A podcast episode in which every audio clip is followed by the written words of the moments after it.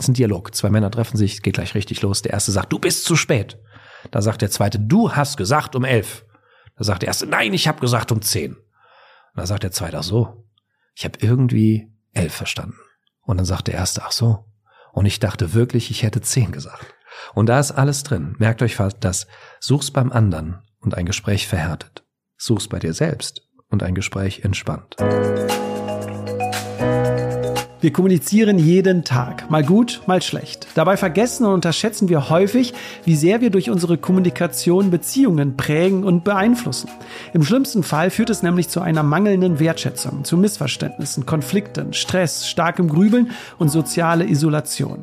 Während also Kommunikation zweifellos Beziehungen formt, formen Beziehungen unsere Lebensqualität. Das zeigen nicht nur renommierte Studien aus der Forschung, nein, das sagt auch unser heutiger Gast, René Bourbonus.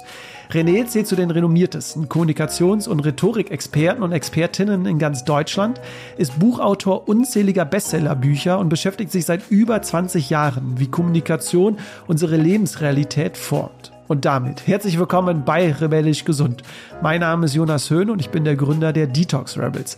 Angetrieben durch meine Neugierde möchte ich mit meinen Gesprächspartner und Partnerinnen herausfinden, wie ein gesundes und gutes Leben gelingen kann und wie Unternehmen Rahmenbedingungen schaffen können, damit Mitarbeitende gerne bleiben, sich wohlfühlen und performen. In dieser Podcast-Folge erfährst du, wie Kommunikation unsere Beziehungen und somit unser Wohlbefinden beeinflusst, wie eine gute, gelingende zwischenmenschliche Kommunikation gelingt, welche Fehler wir unbedingt in der Kommunikation vermeiden sollten, wie wir wertschätzender und respektvoller kommunizieren können und wie du schwere Konflikte durch eine gut kommunizierte Entschuldigung auflösen kannst. Immer wieder erklärt René seine Inhalte anhand von spannenden und inspirierenden Geschichten, die mich wahnsinnig bewegt haben. Es lohnt sich übrigens bis zum Schluss dran zu bleiben, da am Ende René René Tipps verrät, wie du in Situationen, in denen du von Emotionen überrollt wirst, trotzdem klar kommunizieren kannst und vermeidest, Dinge zu sagen, die du später bereust. Ich glaube, du wirst merken, ich hätte stundenlang mit René weitersprechen können. Eine ganz tolle Folge, die hoffentlich die Wirkung unserer Kommunikation dir näher bringt. Und jetzt rein in das Gespräch mit René Bourbonus. Rebellisch gesund. Der Podcast von den Detox Rebels zu deinem gesunden Lifestyle lieber René. Vielen Dank, dass ich hier in deinem Seminarhaus in Hersbruck sein darf.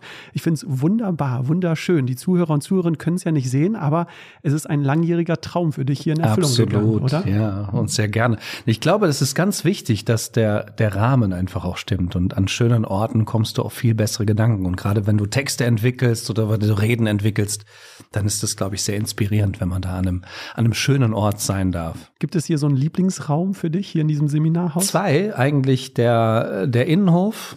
Das finde ich großartig, weil es so unfassbar ruhig ist. Und ich mag auch das, du hast hier eigentlich einen sehr schönen Raum ausgesucht, das Waldzimmer. Wir sind ja in einem Waldzimmer. Und das ist auch einer meiner liebsten Räume. Und Schönheit brauchen wir, um kreativ zu werden. Deswegen hast du dir auch so viel Mühe gegeben. Also für alle, die nicht hier sein können, ist es wirklich wunderbar. Man merkt wirklich, dass du dir hier Gedanken gemacht hast, äh, um eine schöne Atmosphäre zu schaffen. Ja. Ich glaube, Schönheit wird insgesamt unterschätzt. Ich glaube, Schönheit ist für uns Menschen sehr wichtig, für unsere Gesundheit auch möglicherweise sehr wichtig. Komme vielleicht noch drauf. Und Schönheit ist ja auch, ich meine, Ästhetik, das ist so, das ist die Lehre von den Sinnen. Also was bringt eigentlich die Sinne zum Klingen? Was bringt Menschen in Resonanz? Und das ist, glaube ich, etwas, was in der Rhetorik massiv unterschätzt unterschätzt wird. Also wir lernen viel, wie man steht, spricht, ausspricht, Stimme klingt und so weiter, was alles sehr wichtig ist. Also ich will das nicht kleinreden. Aber ich glaube, die Schönheit in der Sprache, das ist etwas, was uns wirklich tief erreicht. Ich gebe dir ein Beispiel. Quintilian ist ein, Rhetorik, ein uralter Rhetoriktrainer gewesen im alten Rom. Und er hat so schön gesagt, wenn du die Herzen deiner Zuhörer erreichen willst, dann darfst du die Ohren nicht schon beleidigen. Und deswegen ist Schönheit, glaube ich, sehr relevant äh, fürs Leben und auch insbesondere für die Rhetorik. Hast du dich eigentlich schon zufällig mal mit einem Verschwörungstheoretiker getroffen? Denn ich habe in einem Interview äh, gehört, dass einer anscheinend mal deine Rede analysiert hat und auf ja. ganz kruse Gedanken gekommen ist und du es mal vorhattest, dich mal mit ihm zu treffen. Ja, das, gab's das hab, Treffen schon? Das Treffen gab es tatsächlich man hat das ja so manchmal, wenn man öffentlich auftritt, gibt es natürlich auch irgendwie im Netz natürlich Besprechungen deines Vortrags und so weiter. Und das war ein ewig langer Text, der da im Internet plötzlich gelandet ist, wo jemand wirklich geheime Zeichen entdeckt hat. Also er hat sich an die Nase und ans Ohr und keine Ahnung was gefasst. Und das ist ein, was weiß ich, Illuminatenzeichen und der ist im Auftrag von. Das war so skurril, das so selber zu lesen, weil man weiß ja selber, was dahinter steckt, nämlich gar nichts. Also Nase hat gejuckt wahrscheinlich oder äh, ja, ich habe Heuschnupfen und dann habe ich mir die Nase gefasst. Und wir haben uns getroffen, weil ich das einfach spannend fand, weil es war so eloquent und es war so, ja, irgendwie auch reflektiert. Also es war an mir vorbei reflektiert, aber trotzdem ja irgendwie intelligent. Und deswegen dachte ich, ich möchte einfach mal, äh, mal wissen, was steckt dahinter. Und dann haben wir uns getroffen in Hamburg. Es war für mich sogar ein ganz spannender Moment. Ich kann sogar eine Erkenntnis daraus ableiten. Und das hat wirklich dem, dem Gespräch eine interessante Wendung gegeben und vielleicht ein erstes schönes Thema für uns. Er sagte nämlich, naja, also Verschwörungstheorie, das haben wir jetzt gesagt. Ne? Er sagt, er versteht sich als Wahrheitssuchender. Und das fand ich ganz spannend, weil das was mit mir gemacht hat. Man geht mit einem Wahrheitssuchenden anders um als mit einem Verschwörungstheoretiker oder sowas, ja. Und das fand ich, das fand ich, obwohl ich es ja eigentlich wissen könnte, aber das ist ja, glaube ich, sowieso das Problem, dass wir Menschen sehr schnell so ein Etikett auf die Stirn kleben und uns dann möglicherweise auch dem Etikett nach verhalten. Und das fand ich auch wieder so einen ganz spannenden Moment wenn wir dann über die Sache sprechen und nicht über den äh, Menschen. Ich glaube, da kommen wir gleich äh, zu. Ja. Ich möchte nur einmal den Bogen auch für ja. die Zuhörer und Zuhörerinnen äh, spannen, ja. denn wir wollen ja heute über gelingende und klare Kommunikation äh, sprechen. Denn ich habe so das Gefühl, wenn wir über das Thema Lebenszufriedenheit, über Gesundheit, über Energielevel sprechen, dann machen wir uns viele Gedanken über Sport, über Ernährung, über Schlaf.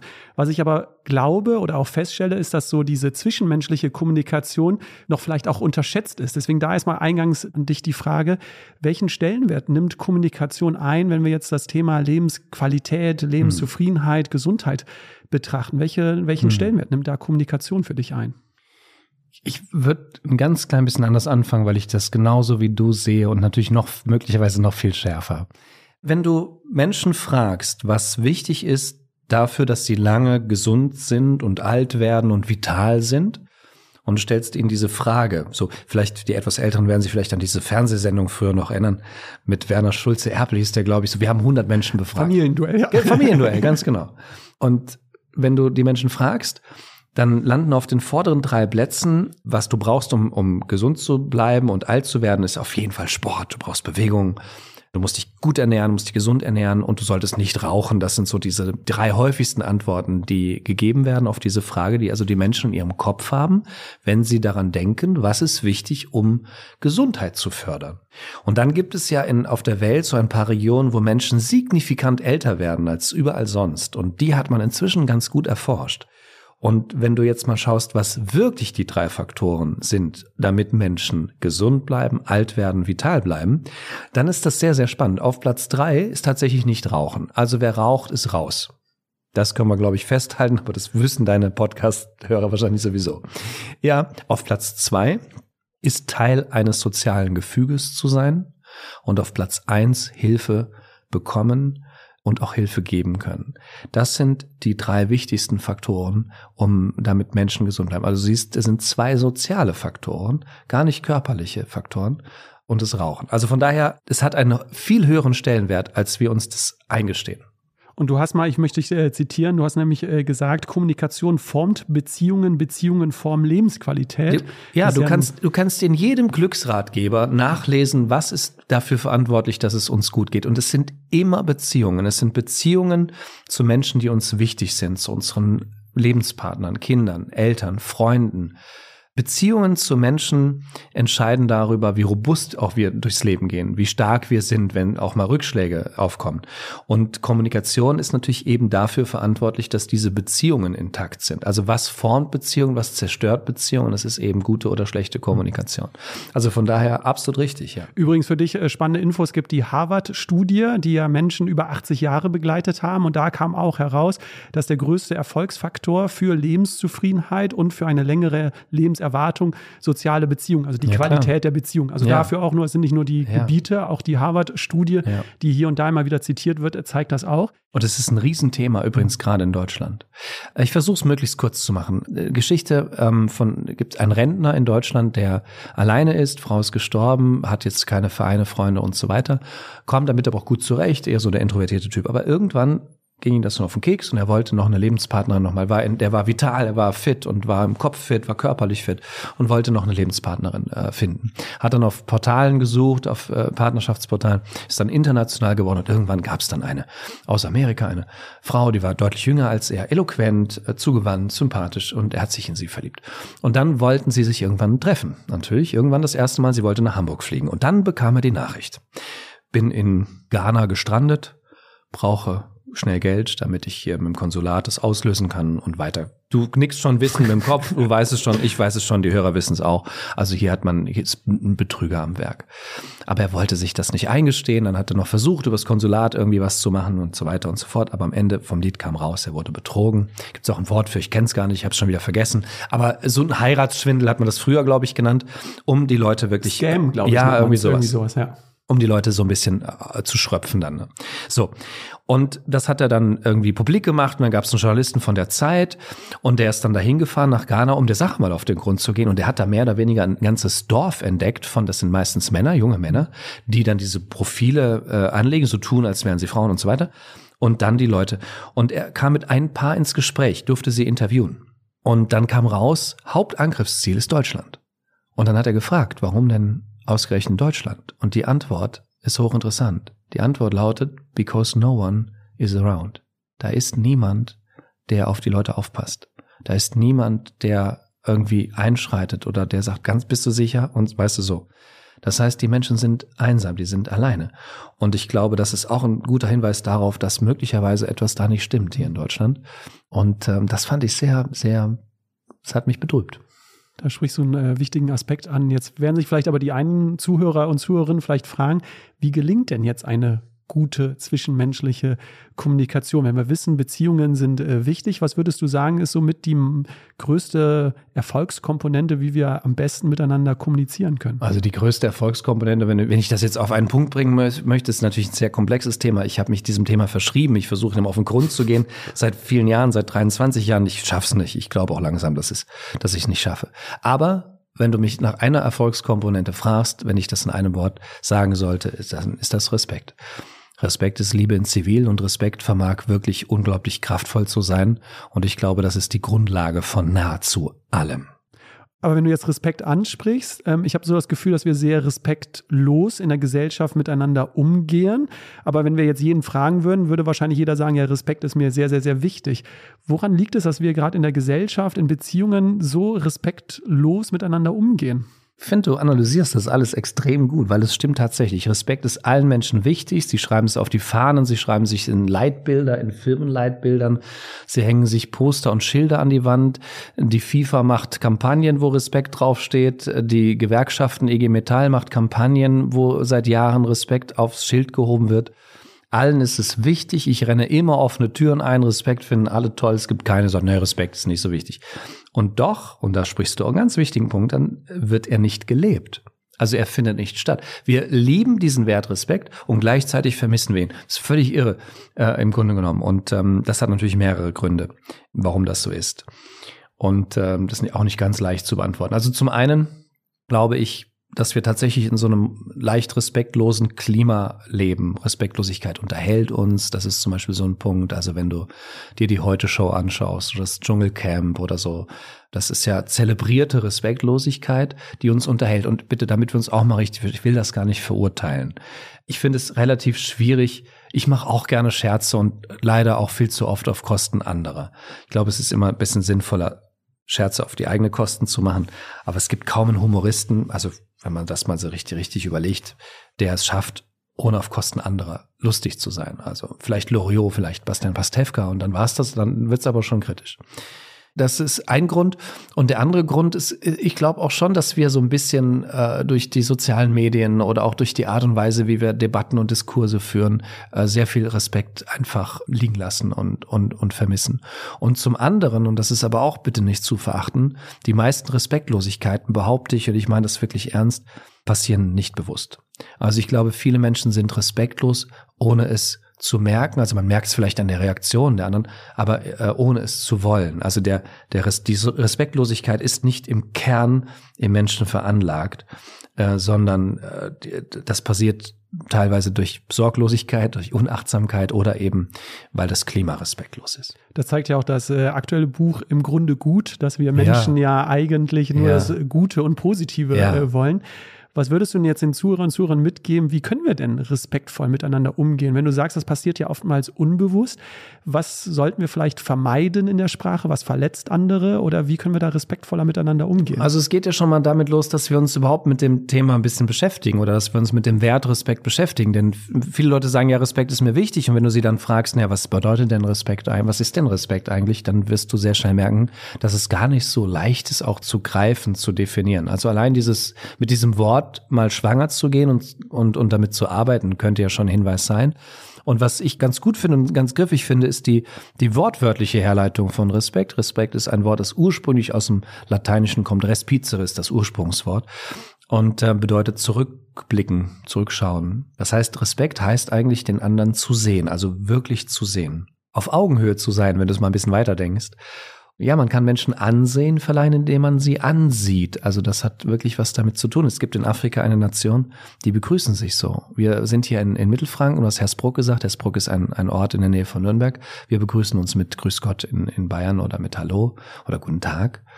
Und die begrüßen sich mit äh, Ich sehe dich. Und die Antwort darauf ist, ich fühle mich gesehen. Und ich liebe das, weil das, das ist im Grunde genommen auch so, so der erste Hinweis, was ist denn Respekt? Also den anderen wirklich zu sehen. Also schau genau hin. Und dann verhältst du dich schon respektvoll, wenn du so willst, in dieser Definition. Was auch noch manchmal hilft zur Orientierung, man unterscheidet in der Respektforschung zwei Arten von Respekt. Den vertikalen Respekt, den kann ich haben vor einer Leistung. Ich kann sehen, dass du einen Podcast machst und dass du den sehr erfolgreich betreibst und dass sich viele Leute das anhören und anschauen und dann habe ich Respekt vor deiner Leistung. Das ist der vertikale Respekt, der interessiert mich gar nicht so sehr, um ehrlich zu sein. Den könnte man sich auch verdienen. Viel interessanter und viel schwieriger im Alltag finde ich den anderen, den horizontalen Respekt, der erstmal anerkennt, dass Menschen grundsätzlich gleichen Wert haben. Ob du eine Putzfrau bist, ein erfolgreicher Influencer oder ein CEO von einem Automobilkonzern spielt keine Rolle. Menschen sind grundsätzlich gleichwertig. Das ist der horizontale Respekt. Und wenn du allein mit diesen Begriffsdefinitionen ja schon mal so ein bisschen durchs Leben gehst, dann kannst du ja selber schon mal so ein paar Fenster eröffnen. Vielleicht magst du aber noch die Toolkiste ein bisschen öffnen, denn ich habe in anderen Interviews gehört, was wir auf jeden Fall vermeiden äh, sollten. Und da fand ich ganz gute Stellen, ja. was ja auch gerade in der Arbeitswelt oft passiert, dass man zum Beispiel die Glaubwürdigkeit ne, einem abspricht und auch noch andere. Vielleicht kannst du da ja, noch ein bisschen also, drauf eingehen. Pass auf, wenn du, weißt du, wenn du, wenn du das wortwörtlich nimmst, den anderen sehen, dann, dann kommen dir ein paar Respektlosigkeiten vielleicht auch äh, im, im Sinn in deiner, auf deiner Arbeit oder auf deiner Arbeitsstelle. Zum Beispiel, wenn Menschen emotional werden. Also, du bist sauer auf einen Kunden, weil er dich im Stich gelassen hat. Du hast Angst, weil du eine wichtige Präsentation vor dir hast, eine wichtige Rede. Und jetzt, viele Menschen haben Auftrittsangst und Redeangst. Und wenn Menschen emotional vor uns stehen, dann reagieren wir manchmal sehr merkwürdig. Zum Beispiel reagieren wir mit einer Bagatellisierung. Bagatellisieren heißt eben nicht den anderen sehen. Bagatellisieren, nochmal, ich möchte das wirklich auch betonen, weil das wichtig ist für alle, die das hören und sich vielleicht auch jetzt ertappt fühlen. Das geht nämlich vielen so, wenn ich jetzt über Respektlosigkeit, die fühlen sich ertappt. Und ich will gleich mal sagen, darauf lege ich es an. Also da bist du nicht der Einzige, solltest du dich ertappt fühlen. Viele wird das jetzt so gehen und übrigens mir auch. Also damit wir uns hier mal richtig verstehen. Ich bin keiner dieser Trainer, der behauptet, dass sie alles richtig machen, ganz im Gegenteil. Ich bin sehr oft respektlos und äh, zum Teil auch, auch böse respektlos. Das ist so ein Thema, das wir uns auch verzeihen dürfen. Ja, also das ist mir wichtig. Es ist ja nicht böse veranlagt. Bagatellisieren heißt zum Beispiel, weißt du, da, hast, hat jemand, hat ein Mitarbeiter hat Angst vor einer Präsentation und du sagst, ja komm, das schaffen sie schon. No, das, äh, sie haben noch ganz andere Sachen geschafft. Das wird schon. Ja, oder der Kunde, du regst dich auf über einen Kunden, weil er dich im Stich gelassen hat. Jetzt stellen Sie mal nicht so an. Ja, ähm, er ist halt ein bisschen komisch. Und ähm, das wird schon wieder. Das schwamm drüber. Ja, das ist so klassisch bagatellisieren und das ist natürlich ein Problem. Machen wir übrigens auch im Privaten mit Kindern manchmal. Wenn ein Kind sehr traurig ist, dann neigen wir manchmal dazu, ganz merkwürdige Sachen zu sagen. Und äh, das so klein zu reden, na, das ist doch nur ein, ist doch nur ein Hamster oder so. Wir hatten jetzt den, das habe ich zum Glück nicht gesagt, ja. Aber das ist so, wenn Kinder so im Schmerz sind oder wenn Kollegen im Schmerz sind oder Freunde im Schmerz sind, dann wollen wir das kleinreden. Aber das Problem ist, es ist den anderen nicht sehen, du schüttest es zu im Grunde genommen. Die Intention ist eine gute, aber das Resultat ist kein gutes, denn erstens, das Gefühl verschwindet nicht nur, weil wir es anordnen. Und das zweite, und das ist jetzt wirklich problematisch, du delegitimierst das Gefühl. Also du gibst ja der Kollegin, dem Kollegen das Gefühl, er rät sich hier völlig unnötig auf. Was soll er denn? Ja, also dass er ist falsch in dem Ärger. Oder da hat jemand Angst vor einer Prüfung oder vor einer Klausur oder vor einer Präsentation oder einer Rede. Du sagst jetzt, stell dich mal nicht so an, das wird schon. Dann sagst du ja, du bist falsch in der Angst. Und dann musst du ja annehmen, dass du der Einzige bist, der Angst hat bei einer, und alle anderen nicht.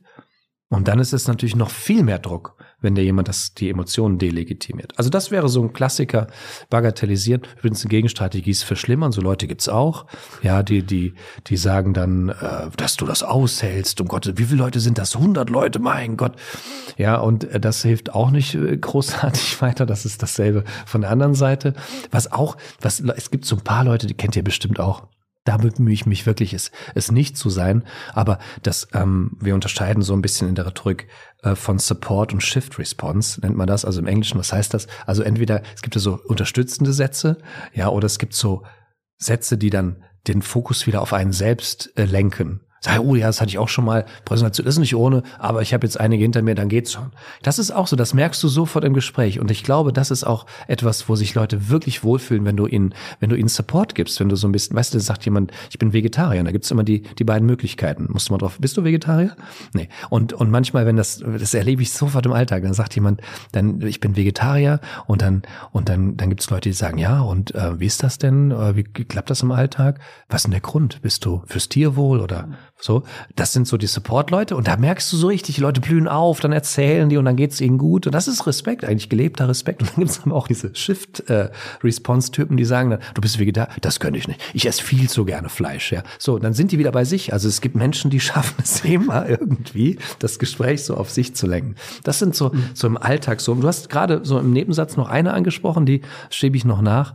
Die ist nämlich auch nicht ganz unwichtig. Du hast gesagt, wir stellen die Glaubwürdigkeit anderer Menschen in Frage. Das stimmt tatsächlich. Kann ich auch gerne ein Beispiel geben.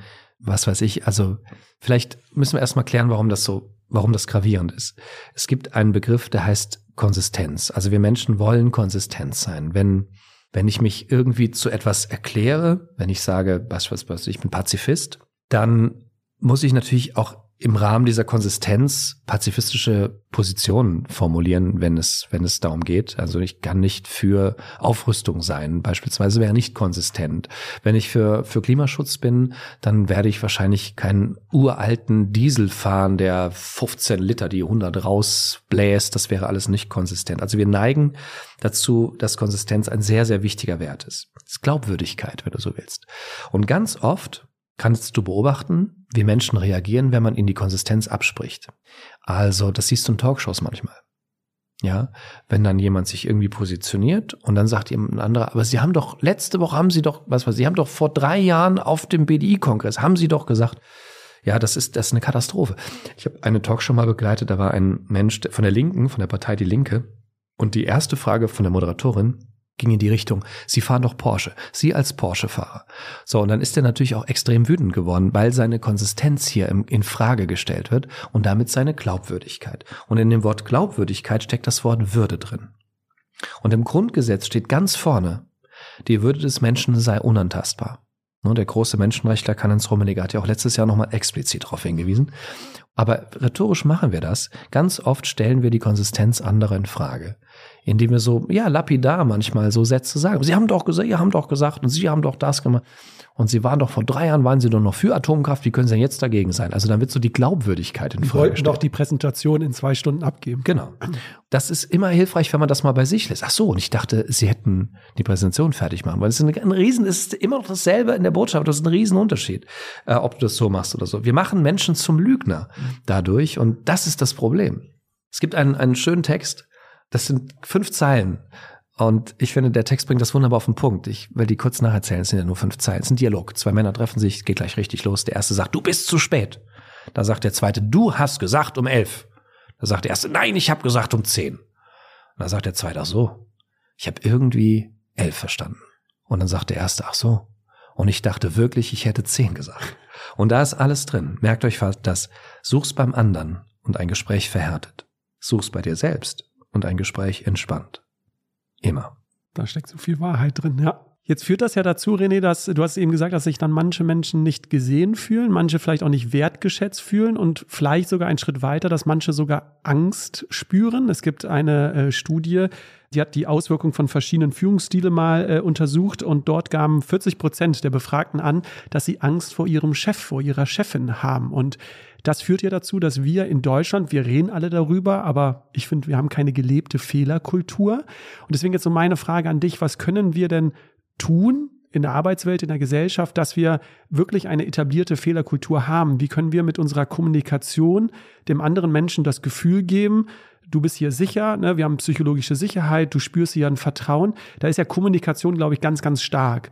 Hast du da vielleicht einen Tipp oder einen Impuls? Ähm, wie können wir einen Raum schaffen, dass Fehler wirklich auch passieren können und wir aus denen lernen können? Ja, also Erstmal möchte ich das auch unbedingt unterstreichen, weil auch das so ein Thema ist, das unterschätzt wird. Ich habe in einer Umfrage der Brand 1, da hat man die Menschen gefragt, was wünschen sie sich von ihrer Führungskraft am meisten? Und das spielt wunderbar rein, was du sagst. Acht von zehn sagen, ich möchte, dass meine Führungskraft mich mehr als Mensch behandelt. Wenn du die Leute fragst, warum sie kündigen, es ist ja ein Riesenthema gerade, Fachkräftemangel, Fluktuation etc. Wenn du Leute fragst, warum kündigt ihr? auch hier über 80 Prozent sagen, weil mir Empathie, Respekt fehlt, weil es keine Respektskultur gibt und so weiter. Wenn du Führungskräfte fragst, warum kündigen deine Mitarbeiter, sagen über, über 80 Prozent, ja, wegen des Geldes. Die machen sich das ziemlich einfach. Dabei sind es nur 13 Prozent oder sowas, die wirklich wegen des Geldes gehen. Also, das ist eine hochspannende Geschichte, die du ja gerade ansprichst. Das heißt, wie etablieren wir eine Respektskultur? Und du hast es jetzt bezogen auf die Fehlerkultur. Also, ähm, was kann man dazu beitragen? Ja, im Grunde genommen, indem du aufhörst zu bezichtigen, indem du im Grunde genommen eigentlich eher nicht nach dem Schuldigen suchst. Du hast gerade eigentlich die Antwort in der Frage schon gegeben, was ich sehr schön finde, indem wir nach dem suchen, was wir daraus lernen können. Gib dir ein Beispiel. Ich habe früher, bevor ich an diesen schönen Ort gekommen bin, habe ich alle meine Seminare im Schindlerhof gemacht. Und der Schindlerhof, ein Tagungshotel in der, in der Region, in Nürnberg. Ein sehr erfolgreiches, äh, war viele Jahre lang das beste Tagungshotel, wurde gewählt immer zum besten Tagungshotel Deutschlands. Ist ein Wunder, ich mag das immer noch sehr, sehr gerne. Und der Schindlerhof, die küren den Fehler des Monats. Das heißt, da werden Fehler gemacht und dann gibt es einen Fehler des Monats. Und dann treffen sich die Führungskräfte mit demjenigen, der den Fehler des Monats gemacht hat. Der kriegt eine Flasche Champagner und die stoßen alle an auf diesen Fehler, weil sie sagen, danke, dass du diesen Fehler gemacht hast, denn er bewahrt uns davor, in Zukunft vielleicht noch einen schlimmeren Fehler zu machen. Und äh, das ist, glaube ich, so etwas, wenn wir, wenn wir so ein bisschen das Gefühl vermitteln, du musst jetzt gerade nicht den Fehler des Monats äh, etablieren oder warum eigentlich nicht, aber wenn du den Menschen das Gefühl vermittelst, okay, das ist nicht schön, Fehler zu machen, möglicherweise bringt uns das eine Bredouille, aber wir haben immer eine sehr, sehr positive Seite daraus. Wir, wir lernen. Es gibt ja diese äh, Anekdote von, ich glaube, Andrew Carnegie wird das zugeschrieben, wo einer einen Fehler macht, der irgendwie eine Million Euro Schaden äh, der Firma zufügt und dann wird er zum Chef zitiert und dann sitzt er da voller Angst. Und er sagt, was ist denn mit Ihnen los? Er sagt, ja, also Sie werden mich ja jetzt wohl feuern hier und, und teeren und federn. Und dann sagt Carnegie, ich habe gerade eine Million Euro in ihre Ausbildung investiert, ich werde sie doch jetzt nicht feuern. Ja, und äh, ich glaube, wenn wir den Menschen so ein wenig dieses Gefühl geben können, dass wir Fehler akzeptieren, weil Fehler nun mal auch zum Menschsein dazugehören. Akzeptanz ist überhaupt der Schlüssel zu allem, wenn du mich fragst, ja. Dann ist viel gewonnen. Also wenn wir aufhören, Menschen zu bezichtigen, den Schuldigen zu suchen, sondern gucken, was können wir daraus gewinnen. Hat aber natürlich viel mit Einstellung, Mindset äh, zu tun. Du hast mal Ordono zitiert. Magst du das mal den Zuhörern ja, kurz ähm, mitgeben? Das ist ein, ein, Zitat, das ich oft verwende in meinen Seminaren. Heute nicht, aber das kriegen die auch noch zu hören, weil das ist ja auch immer etwas, was uns immer so hemmt, weil wir alles perfekt machen wollen. Das ist ja auch völlige irrsinnige Annahme, dass gute Redner perfekte Redner seien. Das ist, eigentlich ist das das Gegenteil der Fall. Adorno hat sehr schön gesagt, geliebt bist du einzig da, wo du schwach dich zeigen kannst. Und das ist so wahr. In der Rhetorik ist das so wahr. Leute, wir verbinden uns mit Menschen, die Fehler machen. Wir verbinden uns mit Menschen, die eben nicht perfekt sind. Perfektion trennt Menschen voneinander. Fehler zu machen in der Rhetorik, und das ist im Unternehmen wahrscheinlich auch nicht viel anders, auch wenn sie da vielleicht schmerzhafter sind, aber Fehler zu machen verbindet Menschen in der Regel. Aber es passieren natürlich trotzdem Fehler, die man nicht vielleicht auch mal schönreden kann, sondern die wirklich schwerwiegend sind. Und das hat mich total berührt. Du hast mal eine Geschichte aus einem Krankenhaus erzählt und ähm, habe auch das Learning daraus genommen, weil du so schön drei Schritte beschrieben hast, wie wir Fehler am besten dann kommunizieren. Und ich glaube, das kennen wir alle. Es gibt einfach Fehler, wo wir vielleicht nicht mit einem Champagnerglas uns anstoßen mhm. können, sondern wo wir wirklich sagen, da haben wir jetzt Mist gebaut, mhm. aber wir können es gut und positiv und respektvoll kommunizieren. Magst du das mal? Was du da gerade so, so blumig umschreibst, ist eine Entschuldigung. ja. Also, die Entschuldigung ist eines der wichtigsten Tools in der, in der Rhetorik. Denn wenn wir davon ausgehen, dass wir Fehler machen und davon gehen wir aus, dann ist es an vielen Stellen hilfreich, sich entschuldigen zu können. Aber viele Menschen können das gar nicht. Ich bin übrigens im Nebensatz ziemlich erstaunt, wie gut du vorbereitet bist, weil du hast ja offensichtlich viele Sachen angehört und angeschaut, weil das stimmt ja tatsächlich. Ich habe darüber, und das Beispiel gibt's auch wirklich, kann ich auch erzählen, wenn du möchtest. Sehr gerne. Ähm, aber erstmal äh, das Problem. Das Problem ist, wir entschuldigen uns im Alltag sehr oft, aber wir entschuldigen uns ritualisiert. Achte mal drauf. Also äh, das Wort Entschuldigung fällt unfassbar oft. Du rempelst jemand an Entschuldigung. Du greifst an jemanden vorbei an einem Glas als Entschuldigung. Wie rufen viele Menschen einen Kellner oder eine Kellnerin oder wie machen viele Menschen äh, einen Rezeptionisten oder eine Rezeptionistin auf sich aufmerksam? Sie sagen Entschuldigung, mhm. ja, als ob es irgendwas gäbe, sich zu entschuldigen. Also wir benutzen das Wort Entschuldigung auch hier. Bei heute im Seminarteil gesagt, der René, es tut mir leid. Entschuldigung, ich habe das nicht verstanden. Und dann sage ich, oh, das tut mir leid. ich erkläre es nochmal. Weißt du, wir entschuldigen uns ständig. Und jetzt kommt das Problem. Das ist nicht das Problem. Aber dadurch, dass wir uns ja ständig so ritualisiert entschuldigen, wenn es jetzt ernsthaft wird und wir wollen uns gefühlsmäßig wirklich tief entschuldigen, aufrichtig entschuldigen, weißt du, welche Worte wir benutzen? Exakt dieselben. Wir sagen, oh, es tut mir leid, Entschuldigung, das tut mir leid. Das heißt, du benutzt die Worte deinem Kollegen, deiner Partnerin, deinem Partner, deinem Kind ging. Das hat schon 30 Mal gehört, wie du das heute gesagt hast. Du hast die Kühlschranktür zu laut zugemacht, also Entschuldigung, tut mir leid. Ja, und jetzt benutzt du dieselben Worte, um dich ernsthaft zu entschuldigen. Wie wirkungsvoll soll das sein? Deswegen ist es hilfreich, sich vielleicht mit der, dem Thema Entschuldigung nochmal zu beschäftigen. Und du hast es schon gesagt, ist eine gute Entschuldigung besteht aus drei Bestandteilen. Das ist Reue.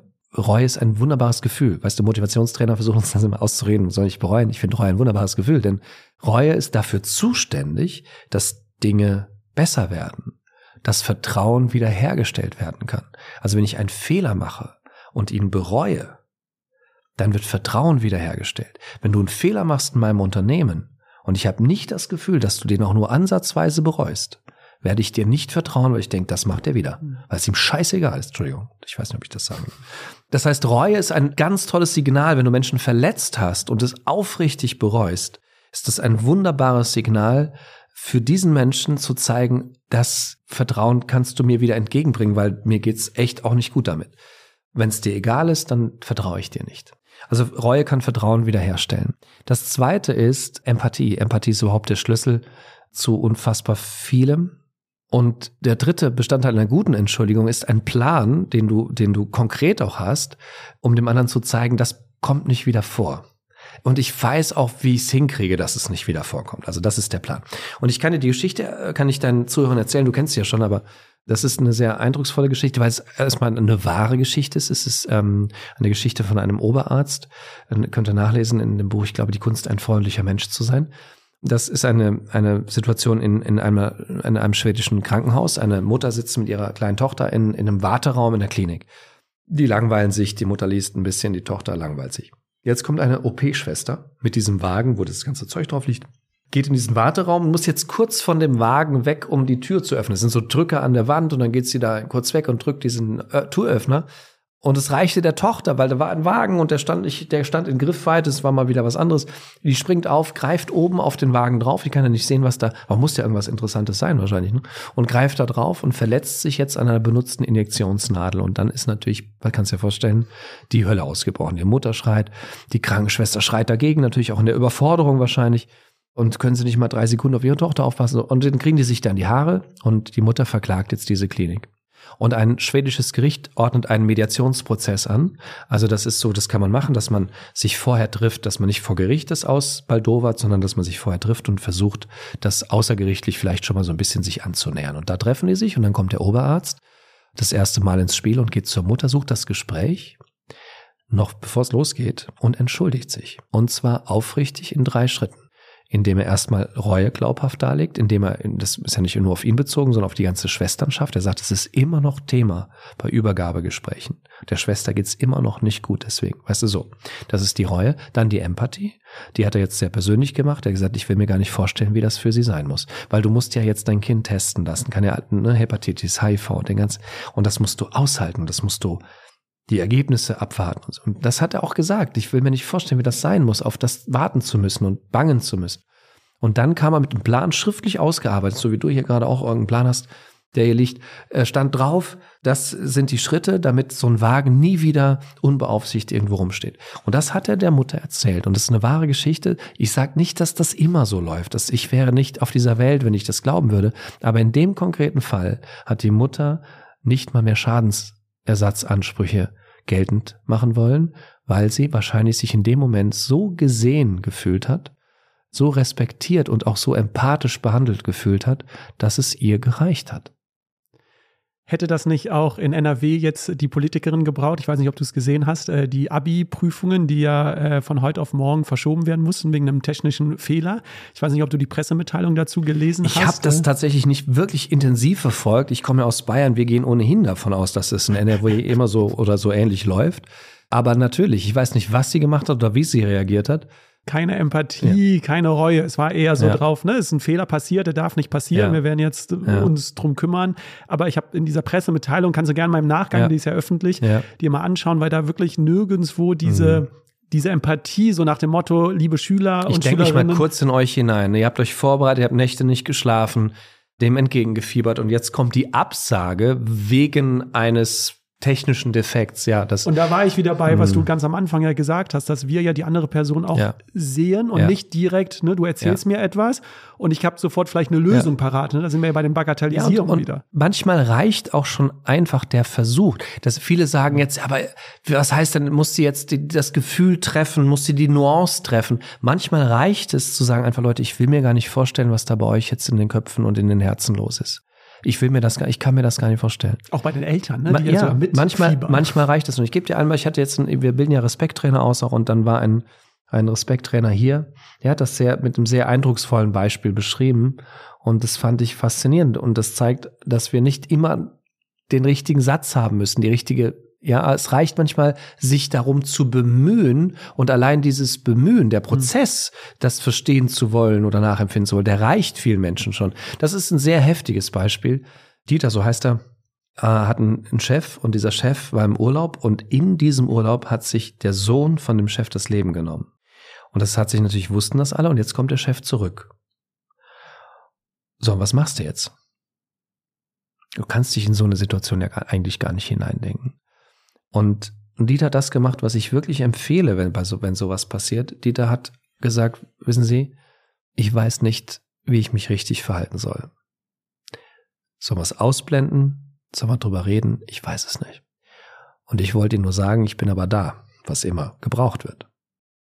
Und dann sagte der Chef zu ihm, wissen Sie, manchmal ist es einfach nur gut, in den Arm genommen zu werden. Und dann haben die sich da umarmt. Du brauchst nicht immer die Lösung. Manchmal reicht es dem anderen zu erkennen, dass du dich um eine Lösung bemühst.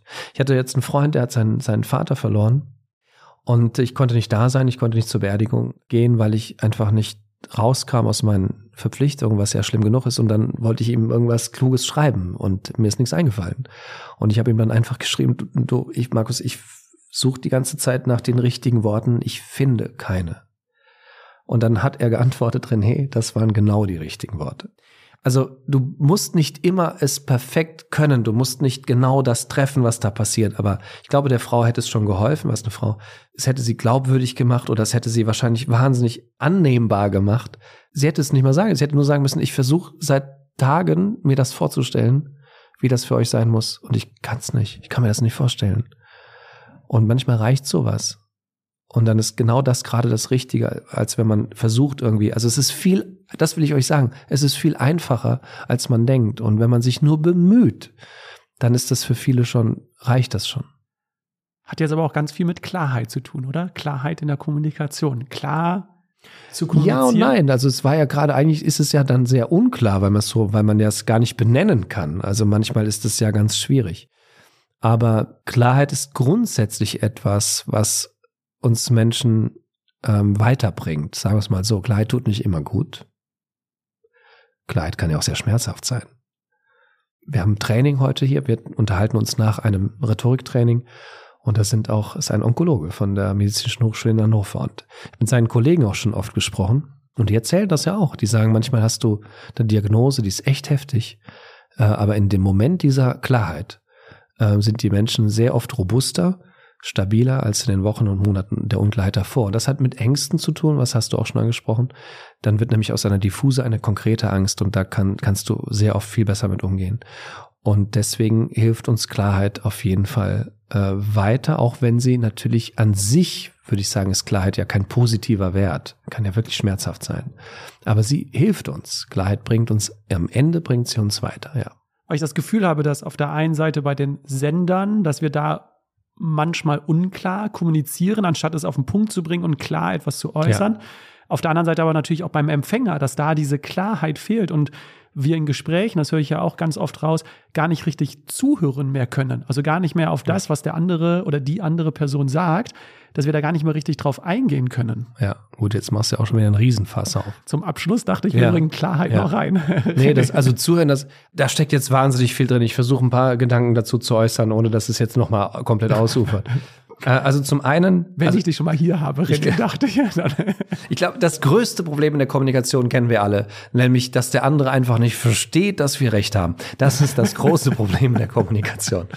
Und ja, und aber jetzt mal das Spaß beiseite. Viele Informationen tatsächlich beim anderen nicht ankommen. Und da könnte ich jetzt natürlich einen ganzen Tag drüber reden. Das ist ja meine Aufgabe auch. Aber zum einen können wir uns um Klarheit bemühen was hast du auch schon gesagt, als, als wenn ich, äh, wenn ich dir etwas sage, kann ich mich um Klarheit bemühen. Das kann stilistische, grammatikalische Klarheit sein, Kürze, Prägnanz, was auch immer. Aber auch vor allen Dingen, und jetzt machen wir nochmal die Brücke zur Schönheit. Ich bin der Meinung, dass wir das alles immer sehr, sehr technisch sehen, aber ich würde mich freuen, wenn Menschen sich bemühen, mehr Schönheit in die Sprache zu bringen. Wenn ich dir gerne zuhöre, dann höre ich dir ja viel besser zu. Und das ist so ein Thema, das wirklich, klar, das macht Arbeit. Also schön formulieren macht Arbeit. Aber es lohnt sich. Ich sage immer so salopp zu meinen Seminarteilnehmern, weißt du, es, einer quält sich auf jeden Fall. Entweder der, der redet oder der, der zuhört. Und du entscheidest wer. Deswegen ist es so hilfreich. Es gibt so wunderschöne rhetorische Figuren beispielsweise, die uns aus der Schulzeit vielleicht ein bisschen verdorben wurden, weil dann mussten wir sie analysieren und dann lagen wir falsch und dann haben wir eine schlechte Note bekommen und dann haben wir gesagt, ja, oh, rhetorische Figuren, das ist nichts für mich. Was ich in meinen Seminaren versuche, ist den Menschen zu zeigen, dass sie alle rhetorische Figuren schaffen können. Heute haben sie alle Gleichnisse, Metaphern, Bilder schaffen müssen. Und du bist, wirst sehen, wie schnell das geht. Ja, oder umgekehrte Sätze, das ist eine meiner liebsten rhetorischen Figuren. Umgekehrte Sätze da kannst du wunderbar wirklich Menschen, Menschen mit erreichen. Ich habe jetzt ein Interview gelesen von Egon Krenz. Das war der Nachfolger von Erich Honecker. Und der hat erzählt von einer Rede von Adenauer. Zu was ist, wie, wie viele Jahrzehnte ist das her? Und da ist ihm ein Satz noch in Erinnerung. Da hat Adenauer nämlich äh, einen wunderschönen, wie ich finde, umgekehrten Satz um damals die Situation DDR, Bundesrepublik, also man nannte das Lenin-Doktrin zu erklären, also auch diese Teilung, die da äh, dann irgendwann ja anstand. Und er hat gesagt, besser ein halbes Land ganz regieren als ein ganzes Land halb. Und damit hat er zum Beispiel diese ganze Strategie aber wunderschön erklärt. Und wenn du etwas schön erklärst, ja, Jesse James, ja, ich wurde in den Slums geboren, aber die Slums nicht in mir.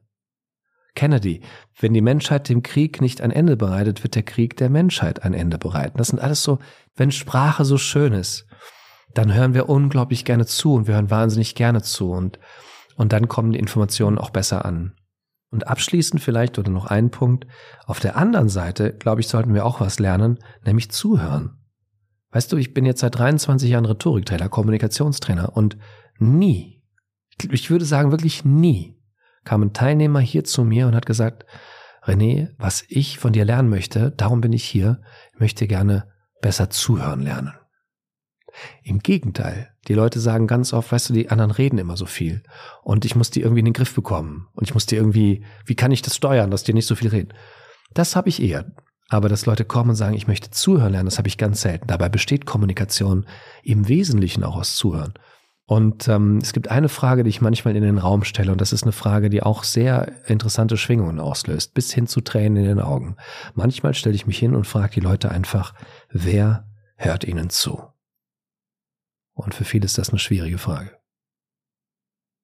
Aber wir können jetzt nicht so negativ enden. Auf keinen Fall können wir so negativ enden. Du musst dir noch was einfallen lassen. Dass wir Zuhören bedeutet ja auch Interesse am anderen Menschen zu ja. haben, an den Inhalten und auch auf eine Konsens zu kommen ja. und nicht Recht zu behalten, ja. wie du es ja immer so schön sagst. Ähm. Das ist die größte Seuche. Alle Menschen wollen immer Recht haben. Und Rosenberg ist ein, ein Mensch, bei dem ich auch lernen durfte, ein, einer meiner Trainer. Ich durfte bei ihm lernen, das ist der Begründer der, der Nonviolent Communication. Der hat auch diesen wunderbaren Satz geprägt, nämlich äh, du kannst Recht haben oder glücklich sein. Und vielleicht sollten wir uns mal mehr für glücklich ja. entscheiden. René, zum Abschluss, du hast jetzt super viel Input gebracht. Ähm, es gibt ja noch viel mehr über dich auch im Internet äh, zu finden. Du hast unzählige Bücher geschrieben. Jetzt frage ich mich so in der Theorie, kann ich mir das jetzt vielleicht auch alles vornehmen? Ich meine, du bildest auch hier aus, Workshops, ich kann es auch trainieren. Jetzt kennen wir aber alle die Situation, die Gefühle, die Emotionen überkommen uns einfach. Ne? Wir sind jetzt gerade in einer Situation und wir können irgendwie nicht klar denken gerade. Wir können vielleicht nicht auf diese Toolkiste zurückgreifen. Wir sind in diesem Moment und dann kommunizieren wir etwas, wir senden etwas, was wir dann ne, fünf Minuten, zehn Minuten am nächsten Tag dann und denken, oh Gott, was haben wir da nur gemacht? Wie schaffen wir es in diesen sehr emotionalen Momenten, wo wir getriggert werden, wo wir ne, vielleicht nicht gerade Herr über oder Frau über unsere Gefühle und Emotionen sind? Hast du da vielleicht noch einen Tipp mit, wie wir in diesen Momenten umgehen können? Also der eine Tipp mal eben zu go ist schwierig, aber grundsätzlich, was ich immer empfehle, was ich auch mit vielen meiner Klienten mache, ist an roten Knöpfen zu arbeiten, dass man diese roten Knöpfe gar nicht erst so richtig drücken kann. Diese Tri ja, es gibt okay. so Punkte, so rote Knöpfe, wenn du die drückst, wenn dir jemand was vorwirft, was bestimmt eskalierst du. Also Emotionen, so wichtig sie sind, so gern ich sie habe, ist kein Plädoyer gegen Emotionen, aber Emotionen schränken natürlich unsere Steuerungsfähigkeit ein, unsere Störunanfälligkeit ein. Ne? Also wir sind blind vor Wut. Ist ja eine wunderbare Bezeichnung. So, was kann man machen? Wenn eine Emotion sehr stark ist, dann bitte immer aus der Situation raus. Also Birkenbiel hat vom emotionalen, nee, vom hormonellen Nebel gesprochen, wie ein wunderschönes Bild. Also wenn eine Wut, wenn eine Wut oder eine Angst oder was, wenn das eskaliert, bist du im hormonellen Nebel, erreicht dich sowieso nichts. Dann brauchst du Zeit, du brauchst Abstand. Einmal um den Block, haben wir alle schon erlebt. Das klingt jetzt banal, aber es ist wichtig. Ja, weil du willst, es kann ja sein, du, bist, du willst alles kurz und klein schlagen. Dann gehst du einmal mit dem Hund um den Block. Dann kommst du zurück, es ist immer noch blöd aber du willst nicht mehr alles kurz und klein schlagen.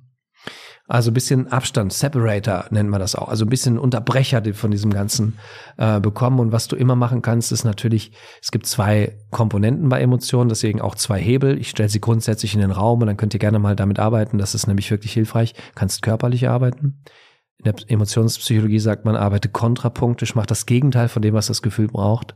Also das heißt, das Erste, was du rauskriegen musst, was braucht das Gefühl? Mhm. Ich sag's für Wut mal. Wut braucht Anspannung, Wut braucht flache Atmung, Wut braucht, weißt du, Wut, du brauchst maximale Anspannung. Ja, wenn du wütend bist, dann willst, dann sitzt du nicht entspannt irgendwo rum. Dann Wut führt zum Aufstand, buchstäblich im übertragenen mhm. Sinne. Das heißt, du kannst gegen die Anspannung arbeiten durch Entspannung. Wut braucht flache Atmung, gut, dann atme tief. Man kann Wut wegatmen, klingt komisch, ist aber so. Ja, also wenn du tief atmest, da kommt auch der Satz erstmal tief durchatmen. Dann kann Wut eigentlich nicht so eskalieren. Also du kannst körperlich arbeiten und du kannst kognitiv arbeiten. Du kannst fragen, bin ich hier wirklich zurecht wütend? Was heißt das? Eine Wut entsteht immer aufgrund einer bestimmten Kognition. Also bei Wut ist es meistens Schaden und Absicht. Da schadet uns jemand und wir halten es für vorwerfbar, dann werden wir wütend. Und das kannst du immer hinterfragen. Also du kannst doch wirklich mal so ein bisschen die Entstehung der Gefühle hinterfragen. Und für alle, die das jetzt hören und das interessant finden, aber in der Kürze der Zeit kann ich das ja gar nicht irgendwie ausbreiten, denen sei gesagt, die Grundlage heißt kognitive Bewertungstheorie. Und da kann man sich mal ein bisschen schlau machen und einlesen. Gibt's wunderbare Bücher. Und dann kann man ein bisschen besser mit den Emotionen umgehen, auch ad hoc, behaupte mhm. ich. Was auch helfen kann, das hatte ich aus einem Interview raus, und dann sind wir schon auch äh, ganz jetzt am Ende angekommen, René, ist, ähm, du hast nämlich mal Aristotele in den, äh, in den Raum geworfen, was die Zeitformen angeht. Und das fand ich total spannend, weil das super viel Konflikt ja rausnimmt aus einem Gespräch, wenn wir ja. uns Gedanken machen, wie antworten wir dem anderen in welcher ja. Zeitform? Ja, spannend, auch das stimmt. Aristoteles werfe ich sehr oft in den Raum, also ähm, im übertragenen Sinne. Was der schon alles für die Jüngeren. Wusste. Ja, ja, ja, der wusste eigentlich, also Aristoteles und Cicero wussten eigentlich alles zum Thema Rhetorik. Da ist nicht mehr so viel dazugekommen. Wenn du dich mit denen ordentlich beschäftigst, dann weißt du sehr viel. Aristoteles hat festgestellt, ganz kurz, wenn wir in, in, in einer bestimmten Zeitform sprechen, bedeutet es möglicherweise etwas anderes. Und ich nehme jetzt nur zwei Zeitformen, um es ein bisschen abzukürzen. In der Vergangenheit äh, werden meistens Schuldfragen geklärt. Das haben wir eben gehört. Du hast doch gesagt und so weiter. In der Zukunft geht es um Entscheidungen. Klar, in der Zukunft werden Entscheidungen erst getroffen. Und deswegen lautet der Tipp abschließend, wann immer es geht, kritisiere nicht in der Vergangenheit, also forensisch, sondern lieber in der Zukunft. Du kannst dich mit deinen Leuten in der Firma hinsetzen und darüber nachdenken, was beim letzten äh, Jahresauftaktmeeting alles schiefgelaufen ist. Kannst du machen. Du kannst dich aber auch hinsetzen und mit deinen Leuten darüber nachdenken, was beim nächsten Jahresauftaktmeeting besser laufen soll. Und jetzt kann sich jeder mal fragen, mit ein bisschen gesundem Menschenverstand, wo ist die Stimmung besser? Und das nimmt er gerne noch mit, beruflich wie privat. Das finde ich ein super Abschluss und habe jetzt zum Ende nur zwei ganz schnelle äh, Fragen. Denn du hast ja schon Cicero und Aristoteles angesprochen. Du hast 2011 dein Buch äh, rausgebracht über Respekt. Ja. Das war 2011. Ja. Du bist über 20 Jahren jetzt schon in diesem äh, Bereich tätig, Kommunikation, Rhetorik. Wann schaffen wir es endlich umzusetzen? Rhetorik ist äh, etwas, was wir ja, das sich immer weiterentwickelt. Ich meine, Rhetorik verändert sich ja auch. Allein das, guck mal, das Format hier, das gab's ja so, das ist ein neues Format. Damit ändert sich auch die Kommunikation. Also das ist nicht das, deswegen werde ich nicht nervös. Aber der respektvolle Umgang, der ist tatsächlich so etwas, wo ich mir denke, ja, alle leiden drunter, aber wir gehen es nicht so richtig an. Und deswegen versuche ich da alles, was ich kann, in diese Richtung hineinzuwerfen. Und ich glaube, immer mehr Menschen merken das auch, dass was nicht stimmt, dass was besser laufen darf. Und ich bin immer noch sehr zuversichtlich, dass, dass wir das auch in den Griff bekommen. Lasst euch nicht einreden, diese Gesellschaft sei gespalten. Das ist etwas, was mich gerade ein bisschen nervös macht. Eine Gesellschaft ist immer, ein 80 Millionen Volk ist sich in wichtigen Fragen niemals einig. Wie soll das bitte gehen? Und das waren wir übrigens früher auch nicht. Neu ist, dass wir es nicht mehr aushalten und nicht mehr ertragen und gleich aggressiv werden und so weiter. Wir müssen einfach aushalten, dass Menschen Dinge anders sehen als wir. Und das ist nicht das Problem. Aber wenn wir diese Menschen dann in ihrer Meinung so sehr bewerten und so sehr auch herabsetzen, das ist das Problem. Also nicht die andere Meinung ist das Problem, das Herabsetzen, das Bewerten, das Bezichtigen. Wenn wir damit ein bisschen aufhören können, das wäre schön. Das Motto der Detox Rebels ist, wir müssen nicht mehr machen, sondern es anders machen. Ja. Und das ist immer die abschließende Frage im Podcast. Was würdest du dir wünschen, ähm, was wir zukünftig anders machen in der Ich habe es gerade, also wenn ich es nochmal, ich, wenn ich es nochmal auf den Punkt bringen darf, weil genau das ist, das ist wirklich mein Hauptanliegen, dass wir widerlegen, ja, aber aufhören, Menschen zu bezichtigen. Das wäre mein Wunsch. Das ist ein schöner äh, Abschluss. René, es gibt von dir super viel im Internet äh, zu finden. Du bist auf allen gängigen Social-Media-Kanälen aktiv. Ähm, du hast unzählige Bücher rausgebracht. Wir hatten jetzt eben schon das Buch äh, Respekt angesprochen, ein aktuelles äh, Buch, sehr lustig auch, äh, die Inhalte mit tollen Beispielen, ist äh, die Eltern-Kind-Kommunikation. Von daher alles unter dem Namen René Borbonus wird man im Internet finden. Du hast hier dieses ganz tolle Seminarhaus, wo du natürlich Workshops gibst äh, und Seminare hältst.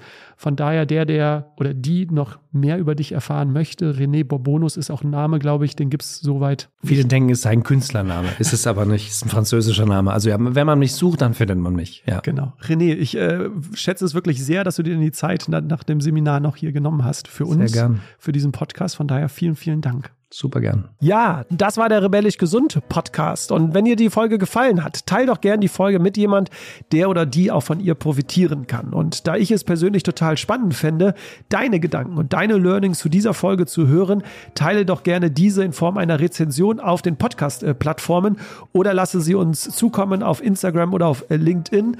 Auf LinkedIn teilen wir immer mal wieder auch Einblicke in unsere Arbeit mit unseren Kunden. Deswegen, du findest uns dort unter Detox Rebels oder mich persönlich unter Jonas Höhn. Ich freue mich jetzt, wenn du wieder in die nächste Folge einschaltest, egal wo du noch bist. Einen schönen Tag und bis bald. Macht's gut. Tschüss.